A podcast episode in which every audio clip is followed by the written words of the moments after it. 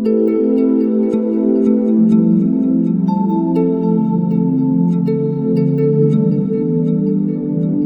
dia, boa tarde, boa noite. Meu nome é Guilherme Assunção, sou psicólogo, psicoterapeuta, trabalho com abordagem centrada na pessoa, atendendo jovens, adultos e idosos. Também coordeno o projeto social Revelando Ser, que trabalha com pessoas adultas que foram abusadas sexualmente na infância e adolescência. Olá, eu sou Késia Cordeiro, psicóloga e psicoterapeuta. Realizo atendimento individual de jovens, adultos e idosos na perspectiva da abordagem centrada na pessoa e estou como psicóloga no projeto Revelando Ser. Hoje a gente está aqui recebendo uma convidada. A gente, desde, desde o episódio anterior, desde os dois últimos episódios, a gente, em função do 18 de maio, a gente quis trazer alguns temas que tocassem mais na questão da criança e adolescente propriamente dito, né? A gente trabalha com os adultos e a gente já fez já um podcast trazendo uma compreensão que a gente sente que trabalhar com adulto também é, toca na questão das crianças, mas a gente quis trazer alguns temas que tocassem mais diretamente nesse ponto da criança e adolescente vindo nessa energia, nessa, nesse, nessa intenção, hoje a gente convidou a Márcia Longo, que é uma pessoa que já trabalha com a temática do abuso sexual há muito tempo. Eu não vou apresentar muito dela não, deixa ela se apresentar, mas só queria dizer que eu estou muito feliz, Márcia, de você estar aqui com a gente, e eu acho que esse vai ser um primeiro de outros aí que a gente pode estar junto. Oi, Guilherme. Oi, Késia. É, nossa, é um prazer estar aqui, né? A gente organizou o fórum lá e aí, nossa, eu gostei muito, foi muito legal, muito bacana. Então, assim, eu agradeço pelo convite e estamos aí, né? Assim, ah, você falou para eu me apresentar, né? Eu sou professora, né? Tenho formação em pedagogia e aí fiz especialização em violência doméstica e há 26 anos eu já faço um trabalho, né? A gente tem um grupo de mulheres, é um grupo de mulheres adultas que se reúnem para falar sobre a questão das suas experiências de abuso então, assim, aí já fiz um monte de coisa nesse tempo todo, é muito tempo, né? Então, já escrevi livro, já dei entrevista, já participei de congresso, dou curso, palestra. Então, já fiz um monte de coisa aí nessa caminhada. Que bom, que bom que você está aqui com a gente hoje para a gente dar um passinho a mais nessa intenção, que é a intenção do, do Revelando C, né? De desconstruir esse muro do silêncio acerca do abuso sexual, né? Eu ia dizer para vocês mencionarem um fórum, né? Que a que a Márcia citou aí, né? Que vocês conversaram no fórum, você esteve no fórum. Luana, assistente social do Revelando C, teve no fórum. Então, só para. É, o fórum, assim, foi o primeiro fórum nacional sobre a questão enfrentamento, né? Educação e enfrentamento ao abuso sexual na infância e adolescência. Então, teve um monte de gente do Ceará, de Recife, né? Que foi o Guilherme, foi a Luana Teve gente do Paraná, ah, teve da Salvador, na Bahia, São Paulo, Campinas, Araras, que é onde eu moro. Então, assim, e todas as pessoas que participaram do fórum, elas já fazem algum trabalho, né, faziam, né, algum trabalho já relacionado à questão do abuso sexual, né? Então, e foram e são, são pessoas que eu fui conhecendo aí ao longo do tempo. É, eu, eu, eu esqueci de comentar uma coisa que eu gosto sempre de falar, que assim, que tudo isso começou porque eu também fui abusada, né, sexualmente na infância, dos 3 aos 11 anos pelo meu pai, e um período durante 9, 10 anos pelo meu irmão mais velho. E aí, há, né, alguns anos atrás, aí começou, né, é, o grupo e a gente começou a conversar. Então, assim, então tudo isso surgiu por conta mesmo da minha experiência e aí do, do que eu vivi também. E como é comum em todo episódio da gente, eu faço alerta de gatilho. Vamos falar sobre abuso sexual, podem surgir demandas, sentimentos, sensações, pensamentos que não são fáceis de manejar. A gente vai estar nesse episódio tentando conversar mais dentro do campo da experiência das crianças. Então faz essa escuta, faz essa escuta com cuidado com você e continua aqui com a gente e hoje com a Márcia. E é isso, pessoal. Hoje a gente convidou a Márcia para falar sobre um tema que a gente acha muito importante, e que a gente já conversou um pouco por cima aqui no podcast, a gente já falou desse, dessa, dessa temática em alguns momentos, mas a gente nunca parou para se debruçar de maneira mais detalhada sobre ela. A gente tem falado aqui no podcast, né, que muitas pesquisas trazem que uma grande parte, talvez a maioria das, dos casos de abuso sexual acontece dentro de uma, de uma de uma questão intrafamiliar, da, dentro da própria família, e família se entendendo aqui não somente como laços consanguíneos, né? Então, a gente vê que muitos casos de abuso acontecem dentro da família, e por isso que é tão importante que a gente possa estar conversando um pouco mais sobre uma temática que se chama educação sexual. E nesse momento, o político também, essa, essa temática ganhou também alguns outros tipos de debates e tal, e aqui no podcast a gente vai poder falar um pouco sobre isso. Mas é muito bom que a gente possa conversar sobre essa temática de como é estar tá trabalhando com as crianças, sobre a sexualidade e tal, levando em consideração isso. Acho que tem muito esse, essa, esse pensamento um pouco mais conservador que deveria caber à família, a família que deveria estar tá orientando suas crianças. Mas se a gente vem dessa reflexão que muitos casos acontecem dentro da própria família, talvez seja importante a gente poder realmente problematizar e dar, munir mais as crianças e adolescentes de conhecimentos, de vivência, que permitam eles conseguirem se localizar melhor, já que muitas vezes o agressor ou a agressora está dentro da própria família. Então, a gente acha esse tema bem importante e eu queria colocar isso só para a gente introduzir um pouco, para a gente poder falar como a educação sexual pode servir como prevenção dos abusos sexuais, né?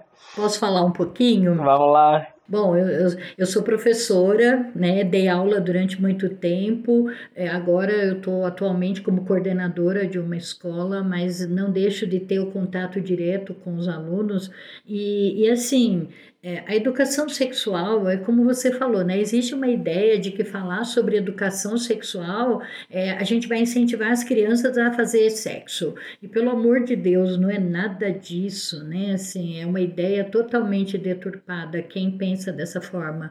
Falar sobre educação sexual é justamente o contrário, é você prevenir, é você dar ferramentas, você dar informação para a criança, conhecer o próprio corpo dela, saber como que funciona, o que pode, o que não pode, e isso desde quando ela é muito pequena. Então assim, dá para fazer esse trabalho de educação sexual com uma criança a partir de um ano e meio, dois anos, você já pode começar a falar sim sobre educação sexual. É lógico que você vai usar uma linguagem apropriada para aquela faixa etária. Você não vai entrar em detalhes ou falar coisas que não devem ser ditas, mas você vai começar como ensinando essa criança que ela ela pode que tem lugares do corpo dela que não é que não é legal qualquer pessoa tocar e mesmo quando o pai e a mãe tocam é no sentido do cuidado, da higiene, né? Um banho, trocar de roupa, alguma coisa assim.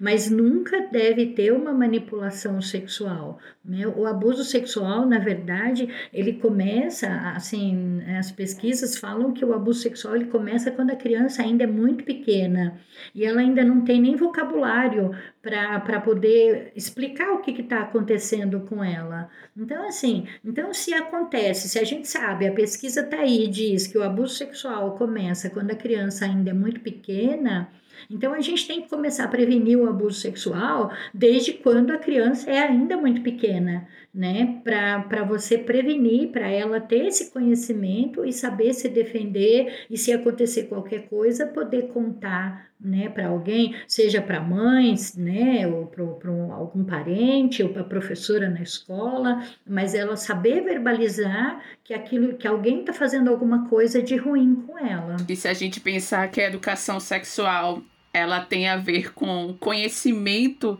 que vai ser usado para prevenção, né? Isso, isso ajuda muito, né? A gente já falou aqui em alguns outros episódios que é difícil falar sobre abuso sexual porque ele enlaça temáticas difíceis de serem vistas e de maneira conjunta, como família, violência e sexualidade.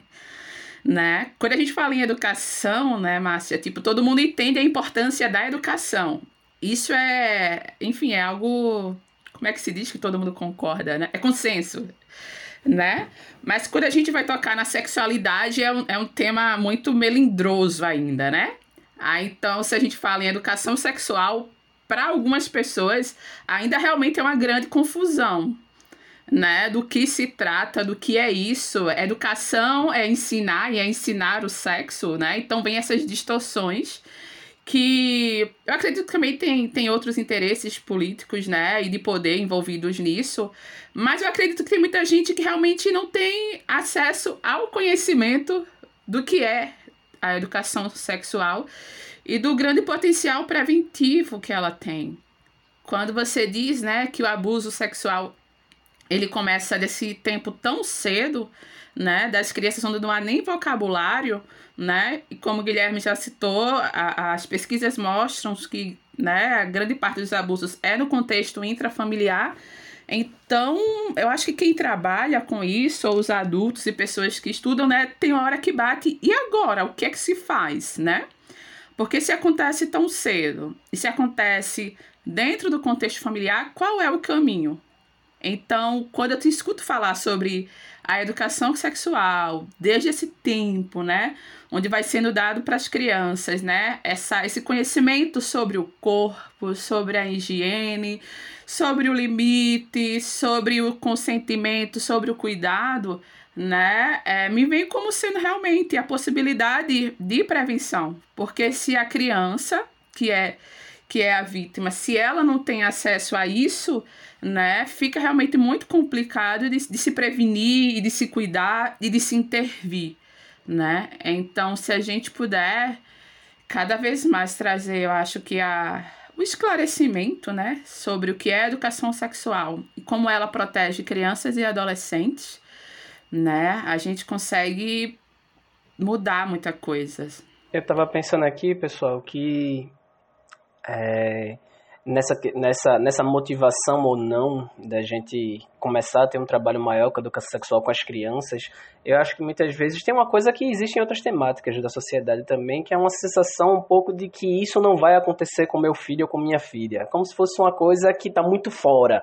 Como não, na minha família, pegando um pouco carona nisso que Kézia falou, né? Família, sexualidade, violência, acho que as pessoas dizem, não, não tem para que falar sobre essa temática com minha filha, se minha filha, ela transita por lugares só, na casa da minha mãe, na casa do meu irmão, né? Como ficasse uma coisa muito... Lugares seguros seguros, lugares né? seguros. então, né? é como se isso é, pudesse criar uma imagem de que isso só vai acontecer em outros lugares que não são. Então, minha, minha, meu filho ou minha filha estariam protegidos. Só que aí, quando você vai para as pesquisas, quando você vai para a prevalência de, sei lá, 350 mil crianças sendo abusadas sexualmente por ano no Brasil, quando você vai para os relatos que comprovam que foram dentro de casa, que foi no momento ali onde um, um pai saiu para ir numa vendinha e naquela hora aconteceu alguma coisa debaixo ali do nariz de todo mundo e tal. Então a gente vê que é, essa segurança, a sensação que eu tenho é isso, a gente talvez tenha um certo receio enquanto sociedade de lidar, lidar com a próprio, o próprio sentimento de insegurança, assim, como dizer, eita, então pode ser em qualquer canto, pode ser em qualquer lugar, pode ser na minha família, então não é seguro, como é que é isso? Eu acho que a gente tenta esquecer ou se alienar um pouco que o perigo está muito próximo mesmo. E aí parece que a gente, então se não é tão perigoso assim, então para que ficar tocando nesse assunto, né? Então essa reflexão da gente poder trazer para perto, trazer para perto da gente mesmo, né? Tem assim, eu dou cursos, né, para os professores da rede municipal aqui em Araras e, e o curso ele aborda é, alguns tipos de violência. Então eu vou pegando vários tipos de violência física, psicológica, né, e tudo mais. E aí chega na sexual. E, e assim, e, e para a pessoa que participa do curso, ela tem que desenvolver uma atividade na escola que ela trabalha com pais, alunos e professores, né? Esse é um pré-requisito para participar do curso. Então, assim, então quando chega no abuso sexual, é até engraçado, porque aí as professoras, nossa, mas como que eu vou fazer? Como que eu vou falar com as crianças sobre isso? E assim, são professores de várias faixas etárias diferentes, né?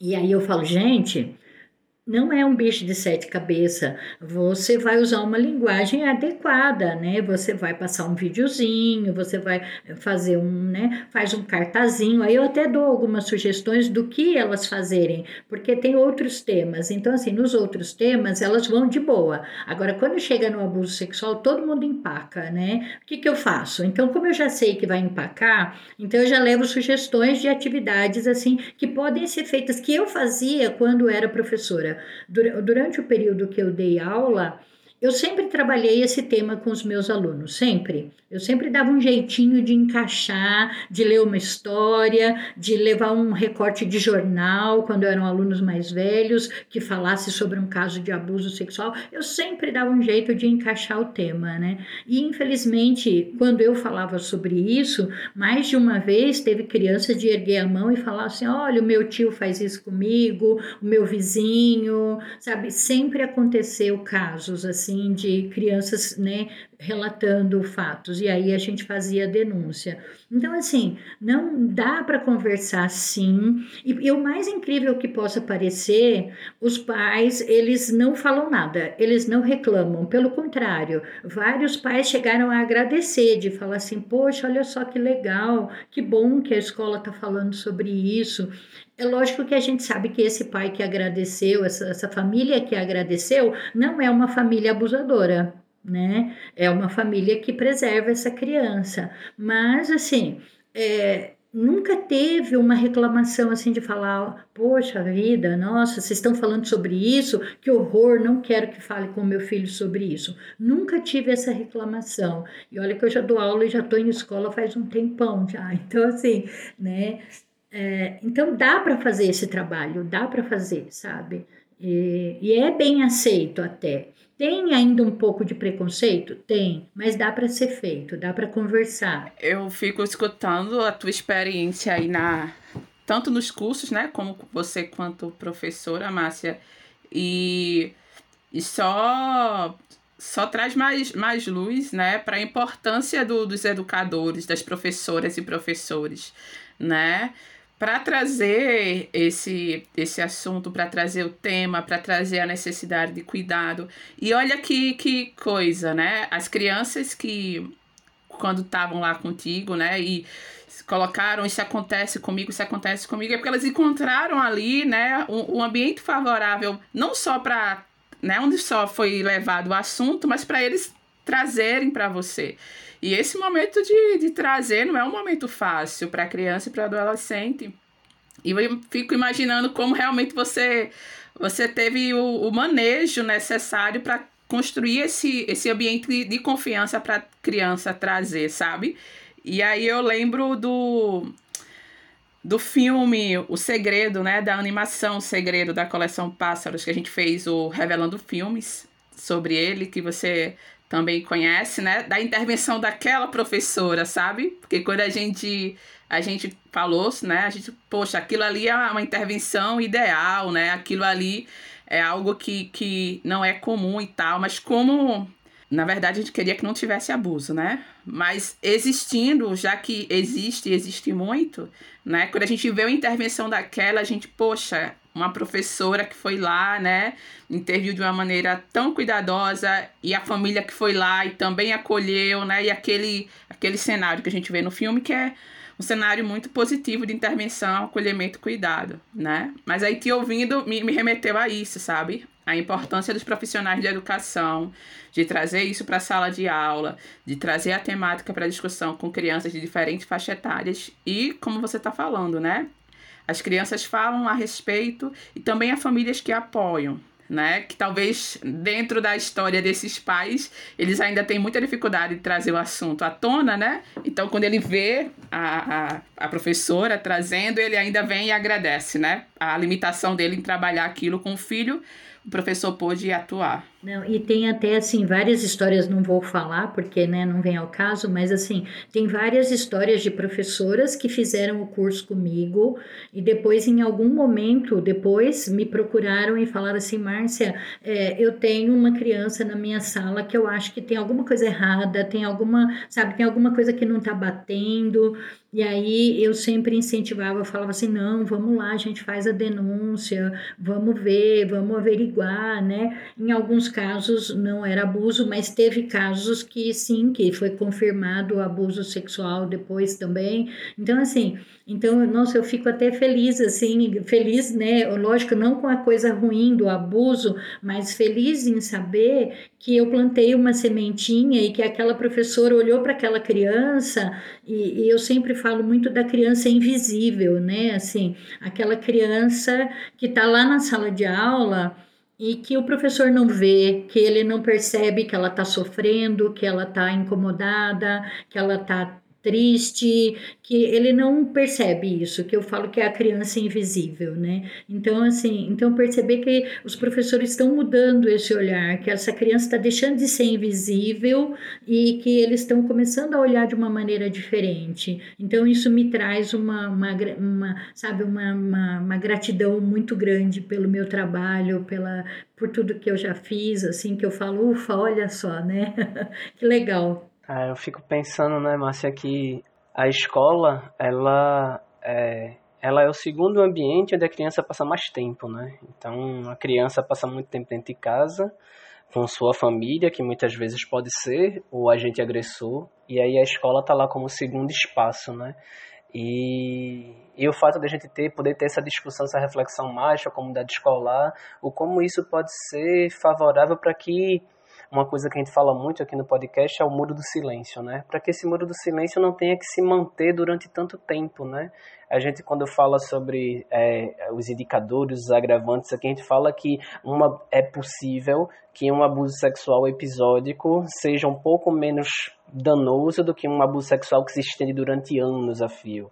A gente fala aqui que é possível que um abuso sexual onde tem alguma intervenção, que a rede de apoio chegue junto, seja menos danosa, menos danoso do que um abuso sexual que fica naquele segredo e tal. Então, a gente vê o quanto a gente está falando de educação sexual como prevenção também, mas como também é importante para dar espaço para essas situações de violências que já estejam acontecendo, para se romper mesmo com esse silêncio, né? Para que a criança tenha a possibilidade de não ficar aprisionada durante tanto tempo nisso, ela possa realmente encontrar algum apoio para poder lidar com aquelas questões todas. Né? Então, a escola parece como um lugar muito propício para que esse trabalho aconteça. Né? Sim, não, você tem toda a razão, porque assim é o que você falou, a criança ela está na casa dela ou ela está na escola, né? Durante um bom período da sua vida é isso que acontece, ou ela está na casa ou ela está com a família. Ela não vai para a rua, ela começa a sair para a rua depois quando já está um pouquinho maior, 9, 10, 11 anos, né? Assim, mas quando ela é muito pequena, ou ela está na escola ou ela está junto com a família. E se a família é a agressora, se a família é a abusadora, ela não vai orientar, ela não vai falar, ela não vai prevenir, né? Porque, né, óbvio. Então, assim, e a escola ela tem um papel fundamental nesse sentido, né? No sentido da educação, de passar informação de uma maneira correta, justa, sem, sem estardalhaço, sabe? Isso que as mídias fazem, né? Às vezes acontece um caso de abuso sexual e vem a mídia e, e sai e fala lá um monte de coisas e às vezes isso até é, isso é ruim porque isso causa às vezes um certo receio nas pessoas até de fazer uma denúncia, né, com medo de se expor, com medo de gera o né? efeito contrário, né? Sim, gera um efeito contrário ou então acaba devastando, né, como aconteceu ano passado, aquela menina de 11 anos que engravidou de um abuso sexual e, e o que fizeram com ela, nossa, que horror, que coisa absurda. Eu fiquei assim, eu fiquei uns três dias dias assim me sentindo muito mal pela menina, sabe assim, porque como eu passei por isso e, e, o que fizeram com ela, eu falei assim, nossa, eu eu fiquei assim muito mal por ela, sabe assim, porque além de ter sido abusada sexualmente, além de ter engravidado e ter que se, se sujeitar, né, a fazer um aborto ainda tão criança, 11 anos, e ainda né, ser exposta como ela foi. Então a mídia faz umas coisas que eu falo, meu Deus do céu, né? Que horror, né? E esse pessoal radical aí também, que eu acho um absurdo, né? Assim, quer dizer, na verdade estava condenando a menina pelo abuso e não condenando o abuso sexual, né? Que eu falei, gente, que absurdo. Quer dizer, então o tio abusar da menina podia, agora ela fazer aborto, ah, que horror, né? Não pode. Então, assim, é umas coisas assim, é uma hipocrisia às vezes que eu falo, nossa. É, então, assim, essas pessoas que são contra a educação sexual, eu acho é muita hipocrisia, porque, é, sabe, tá aí, ele tá na TV, ele tá na novela, todos os lugares, nas músicas falam sobre sexo, né? Novela, filme, todos os lugares podem falar sobre sexo, todos os lugares falam, né? E a escola, que é um lugar de educação, de informação, de, de, de uma coisa correta, aí não pode, então aí, nossa, tá ensinando as nossas crianças a fazer sexo. O funk lá, o... nada contra quem gosta, mas a música, a novela não tá ensinando a criança a fazer sexo, né? É só a escola que vai ensinar. Então, sabe, é muito, sei lá, eu não consigo entender muito bem essa lógica desse povo aí não. A gente fez um episódio só sobre esse caso, né, Márcia? A gente fez um episódio sobre a situação da menina lá, a gente no ano passado.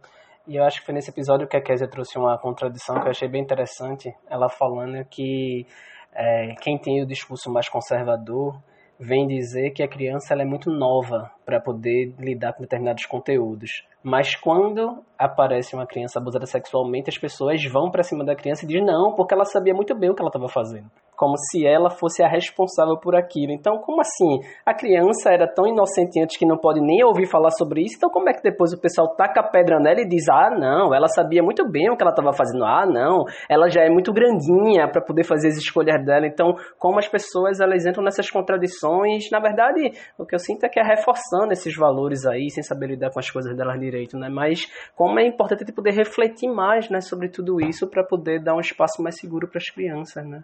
Não, é que, é que eu lembrei de uma coisa que aconteceu. Eu tenho dois filhos, e quando meu filho mais velho, ele tinha acho que uns 15, 16 anos, não lembro, a gente estava assistindo um filme e tinha, sabe aquelas cenas, né, que o, o cara chega na, na mulher e, e vai arrancando a roupa assim, todo esbaforido, aquela coisa, né, assim. E, eu, e aí eu olhei, o meu filho, ele estava sentado do meu lado, né, assistindo.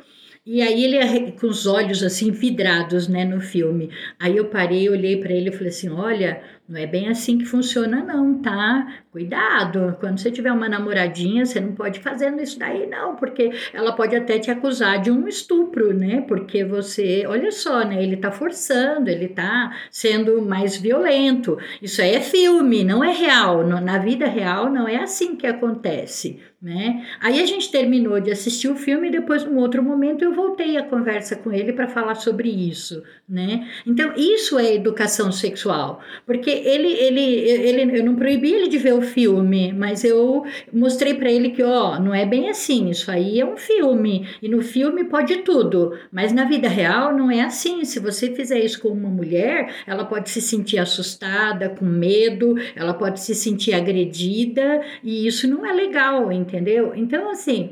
Então, esse diálogo com, com, os meus filhos, né, foi durante toda a infância deles. Eu, então, eu acho que a educação sexual ela vem para você aprender a lidar com o seu corpo, aprender a lidar com, com a sua sexualidade, com o seu desejo, né? É, com, com, com a forma como você se relaciona com o outro dentro da sexualidade, né? A educação sexual ela vem para isso, para uma menina saber se defender quando ela estiver lá na adolescência, ela saber se defender, ela exigir que o rapaz use camisinha na hora de uma relação sexual, é, é, assim entender que ela tem o direito de dizer não a qualquer momento e que esse rapaz vai respeitar o não dela, que ele não vai fazer nada para impor uma, uma, uma, uma relação sexual ou qualquer contato sexual sem tem o desejo dessa menina. Então, assim, é,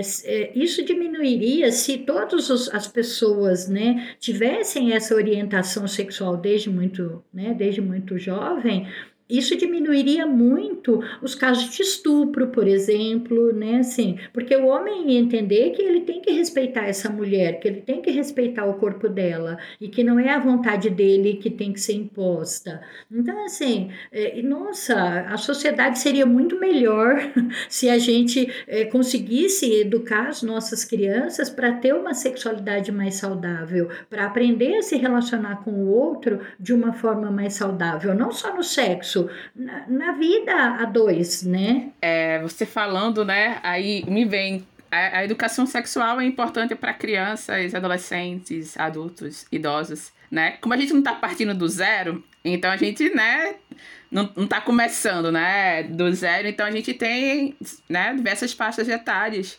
E você vai contando esse diálogo com teu filho já adolescente.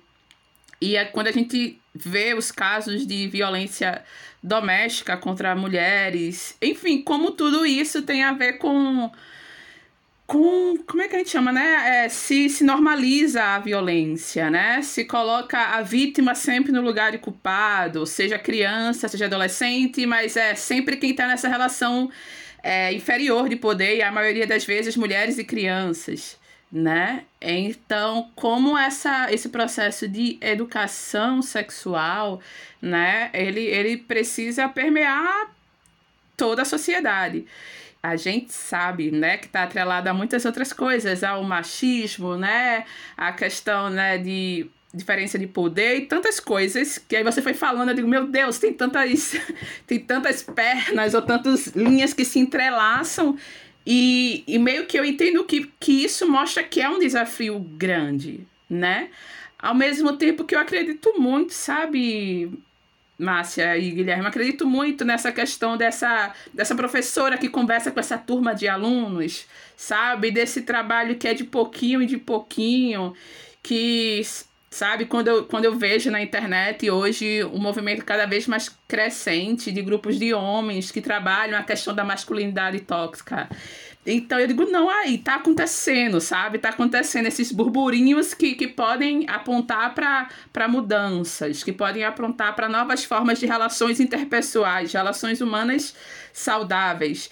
E em todas as nossas dimensões, inclusive na dimensão da sexualidade, sabe? Então a gente fala aqui sempre no Revelando Ser com o foco das pessoas adultas. A gente está hoje com a Márcia focando na questão da criança, mas é só para lembrar que isso né, tem a ver com, com o ser humano, né? Com ser gente, isso permeia o ser humano nas diferentes faixas etárias. Eu fiquei pensando aqui, Márcia, é, se a gente tinha, não sei, a partir da tua experiência, a gente tinha como pensar porque eu estou pensando também um pouco na, na pessoa que está ouvindo a gente aqui, né? Se a gente tinha como pensar também um pouco sobre que elementos são importantes, né? Quando você fala assim, ah, a gente vai usar de recursos diferentes, a linguagem mais próxima da criança e tal. Como se a gente pudesse pensar um pouco, não sei, eu acho que se o pessoal procurar cartilhas, devem ter isso, mas que a gente pudesse abordar um pouco quais são as singularidades, o que é bom ter numa criança mais nova, como abordar aqui, como um pouquinho uma pessoa mais velha, uma criança mais velha, não sei se dá para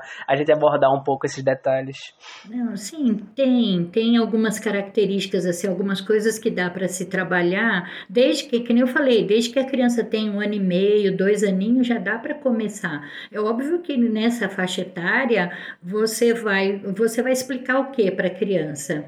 É, que existe o toque bom, existe o toque ruim, né? Então você não vai falar de abuso sexual, você não vai falar, ai, por que não? Você vai dizer, é, você vai explicar isso para a criança. E, e, quando eu falo explicar alguma coisa para uma criança, não é uma vez, ah, eu vou falar com meu filho, eu falei uma vez só e pronto, ele já entendeu, chega, acabou. Não, não.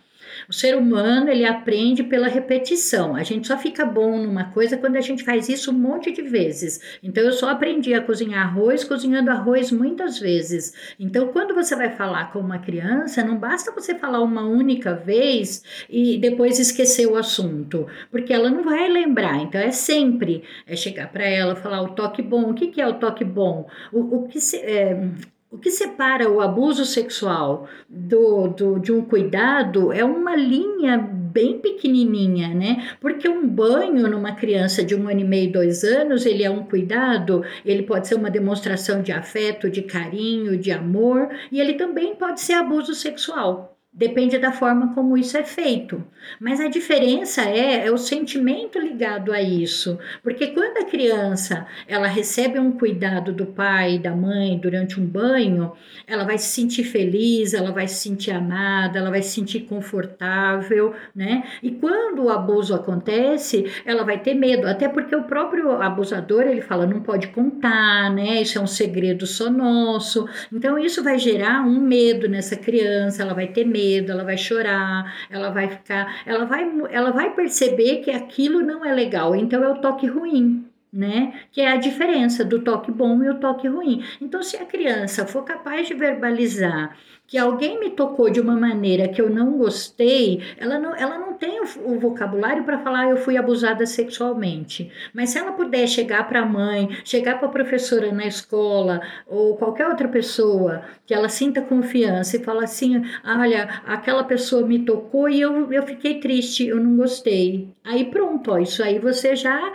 né, você já entendeu. Alguém fez alguma coisa com essa criança e aí você vai investigar, vai denunciar, vai fazer o seu trabalho. Conforme a criança vai tocando, crescendo, desculpa, né? Mas conforme a criança vai crescendo, você pode ir aumentando esse vocabulário dela, né? Assim, então, uma criança maior de 3, 4 aninhos, ela já está aprendendo a tomar banho sozinha. Então, assim, então o ideal é você ensinar essa criança, isso os próprios pais, ensinar a criança a tomar banho sozinha, ela começar a se cuidar sozinha e ainda reforçando a questão do toque bom, do toque ruim, né? Então, se essa criança ela aprende a cuidar do próprio corpo, e ela vai desenvolvendo esse autocuidado, ela vai desenvolvendo essa consciência de que não pode tocar em algumas partes do meu corpo, que isso não é legal.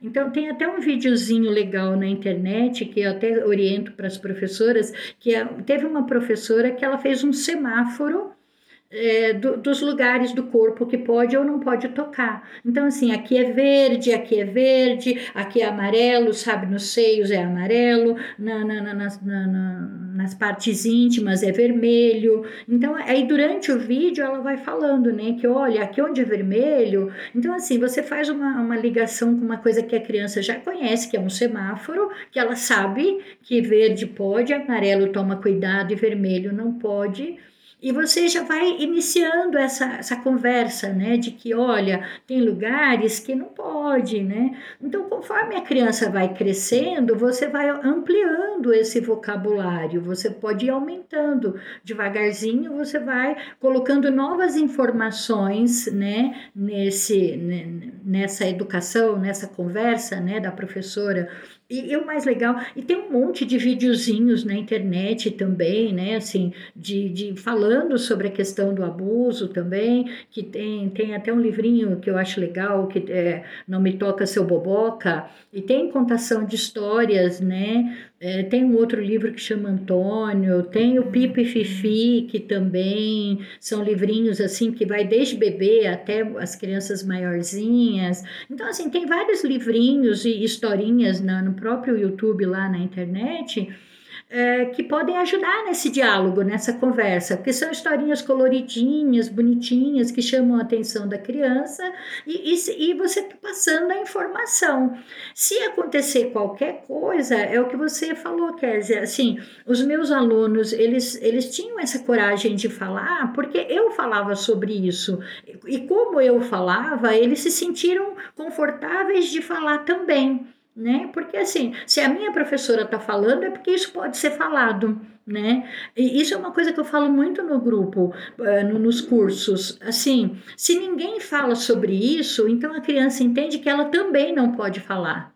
Entende? Ninguém fala. O pai não fala, a mãe não fala, ou nenhum adulto fala, a professora não fala. Então, se ninguém fala, é porque é proibido, é porque não pode mesmo ser falado, entendeu?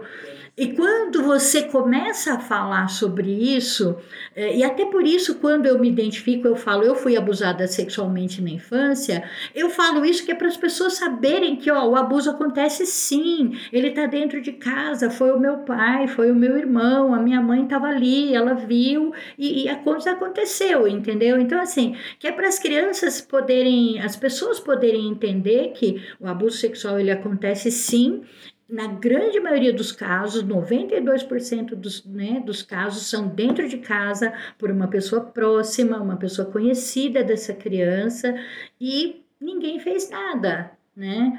Então, quando a gente começa a falar sobre isso, a criança ouve e fala: olha, se a minha professora está falando, eu também posso falar. Então, eu também posso contar. E aí eles vêm e contam, né? Então, assim, isso, isso não tem, sabe? E aí é nessa hora que você vai chegar e vai falar: pera lá, então, deixa eu ouvir essa criança. É lógico que não ali na frente de todo mundo.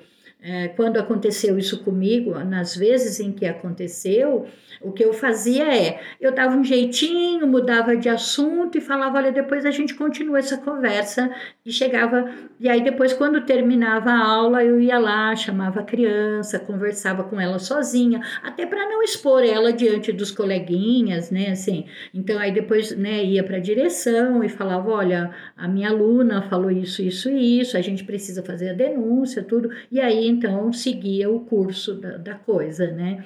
Mas assim, quando a criança levanta a mão e fala, oh, isso aconteceu comigo, o meu conselho é muda o assunto ali na hora, dá um jeitinho, sabe assim, para não expor essa criança, porque como ela está falando, de repente ela pode contar detalhes sobre o abuso que ela sofreu e não é legal fazer isso na classe, na frente dos colegas, porque aí pode virar, né, acaba, né, comentários. Então, assim, então eu sempre oriento os professores para acolher a criança sim, mas não na frente dos colegas, não na frente dos alunos, né? Eu estava pensando aqui, Márcia, numa coisa que até comentei com a Kézia quando a gente estava conversando sobre podcast, que a gente tem falado muito aqui, no podcast a gente fala tanto para pessoas adultas que passaram pela situação, como para profissionais, como para familiares e tal, e aqui eu vejo que a gente está falando também para educadores também, né, de alguma forma, pessoas que estão responsáveis por crianças, sejam é, na escola ou dentro de casa, né. E uma coisa que eu estava conversando com a Kézia, a gente usou um termo falando dessas várias pessoas, que a gente chama de uma presença facilitadora. Porque o que é que, eu, o que, é que a gente estava refletindo quando a gente estava pensando nesse podcast? Muitas vezes a gente pode, a partir disso que a gente está conversando aqui, a gente pode dizer assim: ah tá, então tem um conhecimento técnico que a gente tem que passar para as crianças. Só que é, à medida que você vai falando, eu vou lembrando disso, que assim, é também importante ver como é que esse adulto tá para conversar sobre determinadas coisas, né? Como é que ele lida com a sexualidade, como ele para que ele possa fazer isso, criando um ambiente realmente seguro, criando realmente um ambiente onde a criança possa se sentir confortável, à vontade de poder comunicar, porque a depender de como esse adulto lide com esses conteúdos, se ele for muito moralista, com julgamento, muito agressivo, pode ser que quando uma criança traga algo, pode ser que ele haja de um jeito que, em vez de abrir o silêncio, vai fechar ainda mais, né? Então, como é importante a gente entender que tem o um conhecimento técnico, mas como também ter essa presença facilitadora, esse lugar que ajuda a criança a poder realmente sair do isolamento dela, né? Não, é perfeita a sua colocação, Guilherme. Nossa, perfeito. Porque assim, é, tem pessoas assim que têm uma dificuldade muito grande de falar da própria sexualidade, né? Quando a gente fala, por exemplo, de masturbação, de sexo oral, de coisas assim, e aí o professor, sabe, fica, né,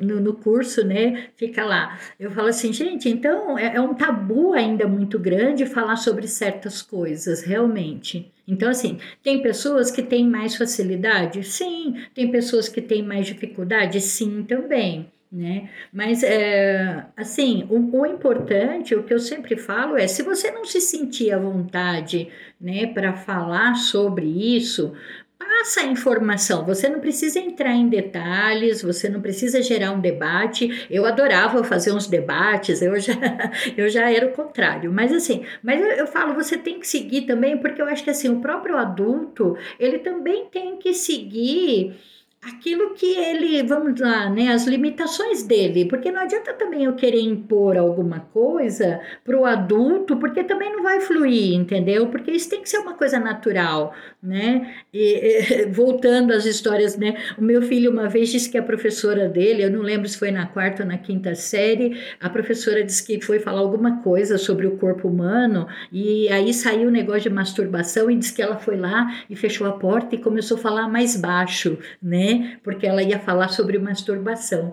E aí ele chegou em casa e contou para mim isso, né? Ele falou assim, porque eu sempre falava, né, sobre a educação sexual com eles, e aí ele comentou comigo. E eu falei: "Ah, Leonardo, eh, você tem que respeitar, ela tem uma dificuldade e tudo bem, né? Mas o mais importante é que ela falou, que ela, né, que ela conversou com vocês, que ela explicou explicou lá o que precisava explicar, né? Mas ele percebeu, olha só, né? Ele percebeu que ela estava constrangida de falar sobre, né, sobre o corpo, sobre sexualidade e foi lá e fechou a porta da sala de aula e começou a falar num tom mais baixo. Né? Então, assim, as crianças percebem se você está fazendo isso naturalmente, se é uma coisa que você está falando numa boa ou se você tem dificuldade de falar sobre aquilo. Né? As crianças percebem isso. E assim, e eu queria também, só para acrescentar, quando eu falo das denúncias, assim, é, qual é o procedimento né, para uma denúncia? Eu não sei como cada cidade tem um esquema diferente, né, mas aqui na Secretaria da Educação a gente tem é, psicólogo, a gente tem assistente social, né, que trabalha na Secretaria da Educação.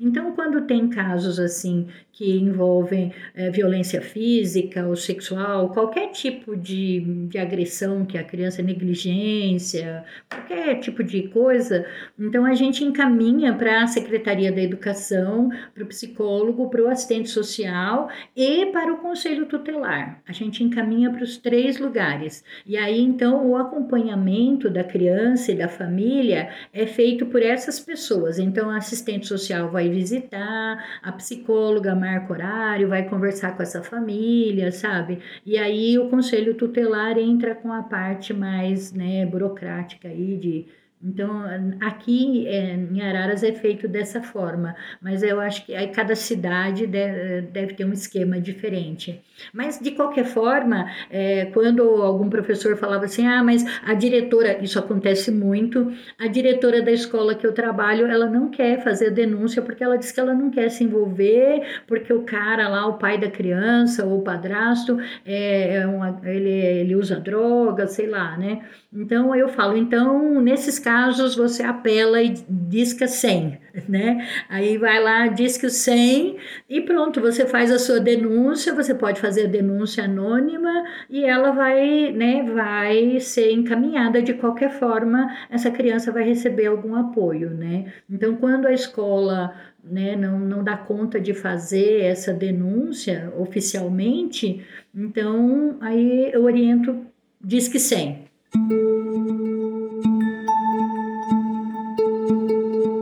Então, acho que Márcia trouxe algumas coisas interessantes para a gente, tanto nesse quesito da, da faixa etária, da linguagem, né? Para gente, de todas as áreas, para gente, pessoas adultas que convivem com crianças, e aí com foco no, no, nos educadores, né? E quando a gente falou e quando a Márcia falou dessas limitações de cada um, é, a gente sabe que é bem real e que é, eu acredito que isso não precisa anular um cuidado com a criança e com o adolescente, sabe? É, se você não se sente com, com manejo para fazer a escuta dessa criança, mas se essa criança pega e, e fala algo para você, né? Eu acho que você pode ser essa pessoa que encaminha, que direciona, né? É, o importante é não ser a pessoa que fecha os olhos, que silencia né? E que coloca a criança nesse lugar de, de segredo, de isolamento e tal, né? Porque realmente, né, é, as pessoas adultas, algumas elas ainda têm dificuldade, né? A gente já falou, né, Guilherme, em episódio sobre é, esse profissional de psicologia que trabalha com a temática das dificuldades. Então, eu imagino que para educadores e pessoas em geral, cada um tem o seu limite. Mas eu acho que a gente pode aproveitar esse momento para estar tá incentivando as pessoas a não fechar os olhos. Ainda que você não se sinta com condições de fazer um escuta, um acompanhamento, algo desse tipo, você pode ser a pessoa que olha, que segura na mão dessa criança e que encaminha, né? Seja é, é, seja você professora, seja você parente, seja você pai, mãe, enfim. Se você observa, né, se você desconfia que algo tá, pode estar tá acontecendo, que aquela criança pode estar tá sendo vítima de uma violência, você pode ser essa presença facilitadora que encaminha também. Que reconhece a sua limitação, que reconhece o seu momento, mas que reconhece que aquela criança, que aquele adolescente precisa da sua ajuda e que seus olhos abertos podem estar tá sendo é, é um instrumento para modificar, sabe, aquele curso daquele evento, da vida daquela criança. Então, pede ajuda, encaminha essa criança e aproveita e cuida de você. Porque se ainda isso é difícil para você lidar, seja por questões de abuso na sua vida, seja pela forma como você foi educado ou você não foi educado sexualmente, é possível ter sim essas limitações. Então você pode oferecer o cuidado para essa criança e para você. Aproveita que viu que você não está lidando bem, então comece a trabalhar isso na tua vida também, na tua história, porque é fazer bem para você e para quem está perto de você.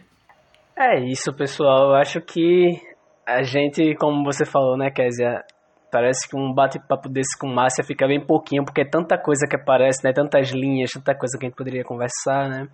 E é isso, assim, eu tô muito contente, Márcia. Eu acho que a partir do que vocês têm falado, eu acho que a gente já pode dar um spoiler pro pessoal do próximo episódio do podcast da gente. Que a gente tá falando aqui, né? Se você vê alguma coisa, se você desconfia de algo, pede ajuda, se você tá em dúvida e tal, e a gente ficou pensando ainda.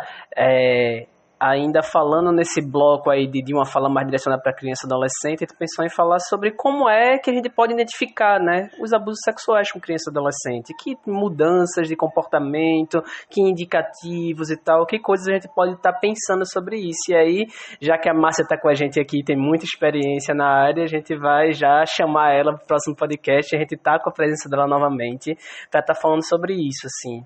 Eu acho que esse trabalho é, é, como a gente fala, aqui no Revelando Sem trabalha com os adultos, mas não é porque é o público mais importante. É muito importante que a gente, no momento presente, esteja ainda cuidando das crianças para que elas não virem os próximos adultos das próximas gerações da gente. Então, tudo isso está muito interligado, então vamos lá aproveitar a disponibilidade da Márcia para a gente poder também abordar a partir desse lugar. Então é isso, Márcia. Eu vou me despedindo por aqui. Agradeço enormemente sua presença, viu? E a gente se encontra no próximo podcast já, tá bom? Obrigada, Valeu. obrigada, Guilherme. Obrigada, Kézia. Adorei estar aqui com vocês. Muito legal o nosso bate-papo. Gostei muito. Pode me convidar que eu aceito. E até a próxima. É isso, gente. Obrigada, Márcia. Obrigada a você que está nos escutando até esse momento. Aproveita esse episódio Fica ligado no próximo episódio, que já foi dito, a Márcia vai estar com a gente.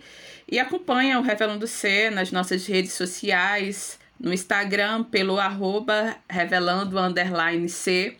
Pode entrar em contato com a gente por e-mail para dar seu feedback, para dar uma sugestão, para, enfim, falar com a gente é, pelo revelandoc.gmail.com. E a gente também tem um site, você pode acessar o site da gente, que é o www.revelandoc.org. Tem um pouco sobre a gente, tem um pouco sobre a nossa história, tem alguns filmes, tem algumas coisas interessantes. Tem o podcast, tem um link lá que caminha para o podcast e você pode escutar e escolher a plataforma de sua preferência. Obrigada e até breve.